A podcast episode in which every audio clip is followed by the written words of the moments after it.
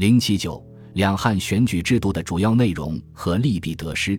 两汉选举制度较之秦朝更为完备和严密，其主要内容有察举、征辟、考试、任子、纳资等。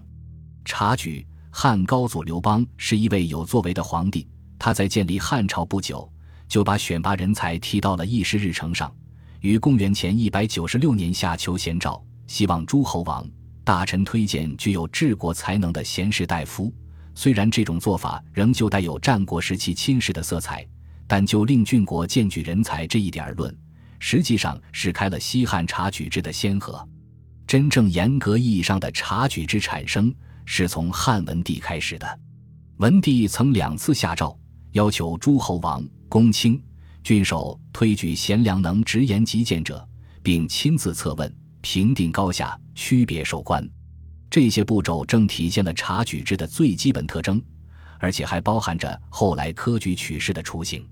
但是，察举制度完全确立并成为两汉选举制度的主体，还是汉武帝时的事情。首先，这时对于察举人才的标准有了明确的新规定。《汉书·武帝记》载：建元元年冬十月，赵丞相、御史、列侯中二千担，二千担，诸侯相举贤良方正直言极谏之事。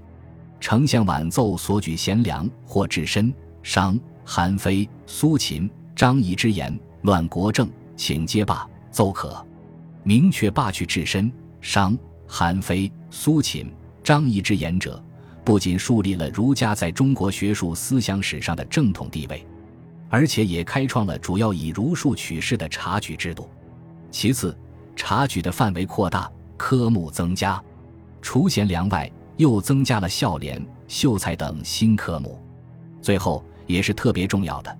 这时产生了岁举性的科目及岁举孝廉，这样察举就以选官长制的姿态登上了汉代选举的舞台。汉代察举的科目很多，主要有孝廉、茂才、贤良方正与文学，以及明经、明法、游艺、制句、兵法等特科。察举的标准主要有四条：一曰德行高妙，志节清白；二曰学通行修。经中博士，三曰明达法令，足以决议，能按章复问；四曰刚毅多略，遭事不惑，明足以决。四科取士，起西汉，起东汉，大体未改。下面我们看一下察举各主要科目的情况。孝廉，孝廉即孝子廉吏，原为察举二科。武帝元光元年初令郡国举孝廉各一人，即举孝举廉各一人。然而在通常情况下，孝廉则是连称而混为一科的，这样的记载在两汉书中不下百余人。从孝廉的资历看，多是州郡属吏或通晓经书的儒生。从任用情况看，在中央以郎署为主，在迁为尚书、侍御史、侍中、中郎将等；在地方则为令、长、丞，在迁为太守、刺史。足见孝廉乃清流之目。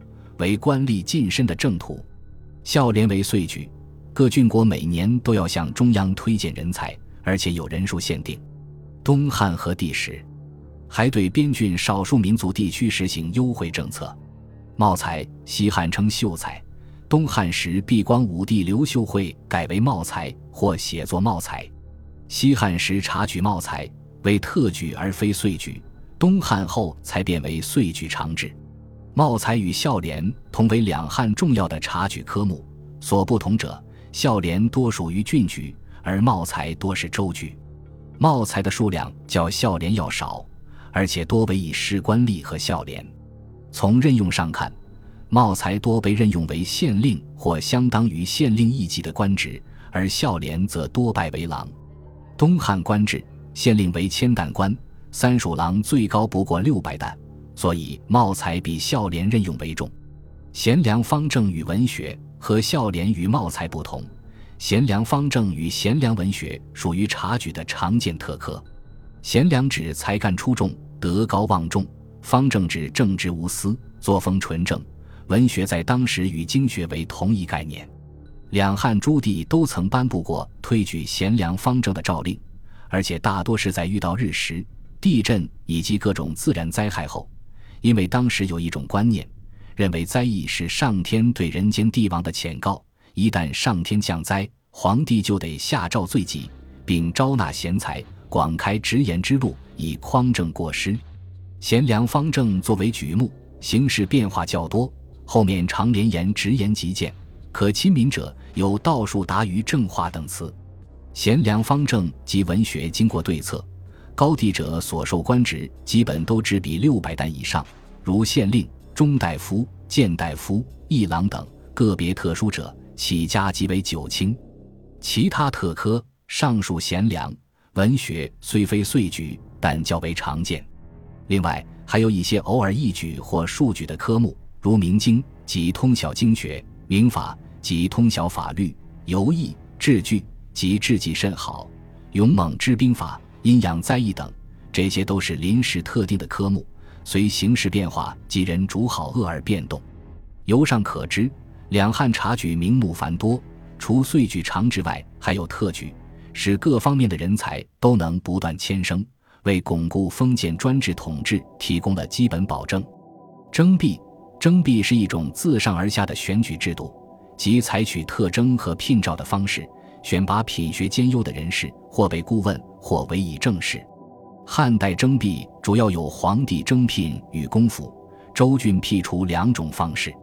汉代皇帝征聘沿袭了秦朝征召的成立，并有所发展。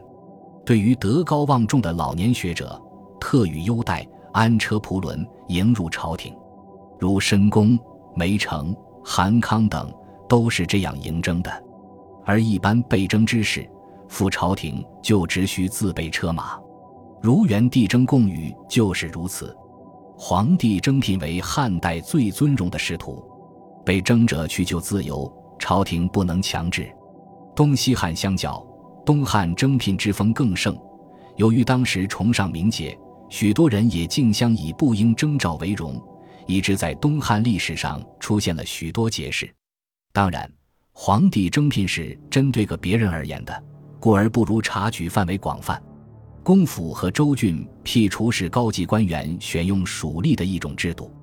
公府指丞相、御史大夫、太尉三公府，公府可以自辟院属，又需遵敕令必诏。西汉时，辟除之权以丞相为最大；东汉时，相权削弱，情况变得复杂。从梁《汉书》的记载看，被公府辟除者的成分比较复杂。有楚士，有州郡吏，有郎等。其被辟后出仕大约有二冒号一士由辟主私人荐举，一是经各种察举科目，进而出补中央官或外主州郡。州郡辟除院属，在西汉时已成通制。西汉的王尊、东汉的任文公、李和等都曾为州郡辟除。州郡辟除后的生徒也主要有二冒号一士察举，一是在辟公府。公府州郡辟除选举了一些人才，同时，由于公卿牧首可以自行辟除，他们为发展个人势力，竞相笼络士人。士人为了做官，也不得不依托权门。所谓明公巨卿，以能治贤才为高，而英才俊士以德所依秉为重，这样便发展为一种私恩的结合，用人之权更多的转移到私人之手，成了中央集权的离心力量。东汉末年分裂割据局面的形成与此不无关系。考试，考试是汉代选举制度的一个重要方面，这主要包括两类：一类是察举征辟以后所选是否的人要进行考试；另一类是先经学校育才，然后通过考试而选举贤能，主要是博士弟子的考试。第一类中，凡属诏令特举的，皇帝往往亲加测试。如汉武帝时，公孙弘、严柱、董仲舒等都以善对策拜官。凡是郡国岁举的孝廉、茂才，到京师后，由公府加以考试。考试内容主要是诸生事家法、文吏课兼奏。后来又增孝悌及能从政者为四科。东汉中叶以后，公府州郡辟除不实现象严重，清浊混淆，良莠不齐。左雄为尚书令。为革除其弊，奏请举例，皆先世之功夫，又复之于端门，创复式制度，效果甚佳。十余年间，称为德人。博士弟子考试是经由学校培育，然后从中选才的一个重要手段。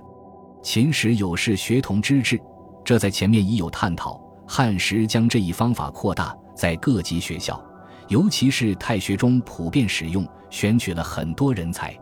有关博士弟子的科试情况，我们在本章第二节中已有介绍，此不赘述。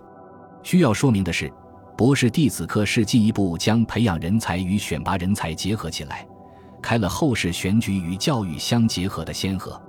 但它与察举相比，毕竟没有在汉代选举中居于主体地位。因此，它对整个两汉选举制度的影响，也就不像察举那样具有决定性意义。任子、纳兹及其他，任子就是依靠前辈的地位、功劳保任后代为官的制度。汉之人子制是沿袭秦之保子制而来的，是士官制的一种遗存形式。两汉人子制的基本形式有夫人、兄任、外戚人、宗家任等多种，任子有一定条件限制。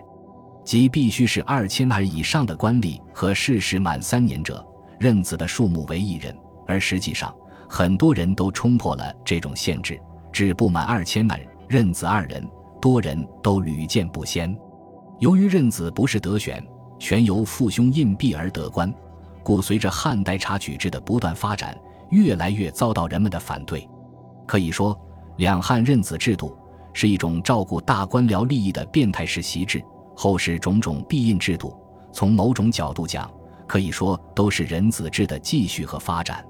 纳资是用资财和金钱买官，西汉武帝时广泛运用，东汉灵帝时达到汉朝的高峰。纳资进士严重败坏了吏治，为使者所不齿。此外，两汉选举制度中还有几种较特殊的选举办法，即上书拜官、以财力为官、以方籍为官等形式。从上述内容看，两汉选举制度主要以察举和征辟为主，其余均为补充手段。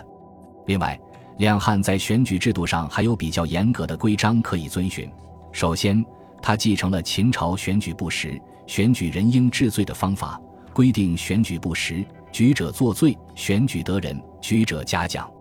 从两汉书的记载看，因选举不实而被治罪的不在少数。其次，对被选举人的家庭出身、职位、年龄、资历、才能、学识、体格等也都有具体规定，如市井子孙不得仕宦为吏，世事三岁以上皆得察举等等。最后，对选举人的资历和地位也有一些规定。当然，这些规定并非一成不变，在很多情况下是不断变化的。汉代选举制度实行四百年之久。可以说利弊并存，得失兼有。有汉一代选举制度在大部分时间内都起了积极作用，促进了两汉人才辈出、工业兴盛的局面。可以说，汉皇朝能够作为中国历史上的一个十分强盛皇朝，在当时的世界上占有相当重要的地位，是与两汉统治者重视选用人才，并有一套比较完整的选举制度分不开的。汉代选举制度的成功之处在于对人才高度重视，适时改变人才观念，由重军功、法力改为重儒生，建立了较严格的察举法规。当然，汉代选举制度也存在不少弊端，选拔人才的大权为少数权要所把持，在选举制度实施的过程中，始终存在着权门请托、贵戚书命、行贿作弊等腐败现象，虽多次明令禁止。但仍层出不穷，到东汉后期愈演愈烈。两汉提倡孝道，故而选举时不能做到德才兼备，而是重德轻才。另外，在察举诸科外，汉代选举还有公辅州郡必出、任子、纳资等形式，这就保留了高级官吏可以任用属员的特权，也使世人养成依托权门的恶习。察举的目的是任人唯贤，但任人唯亲。直到中汉之事，也没有得到解决。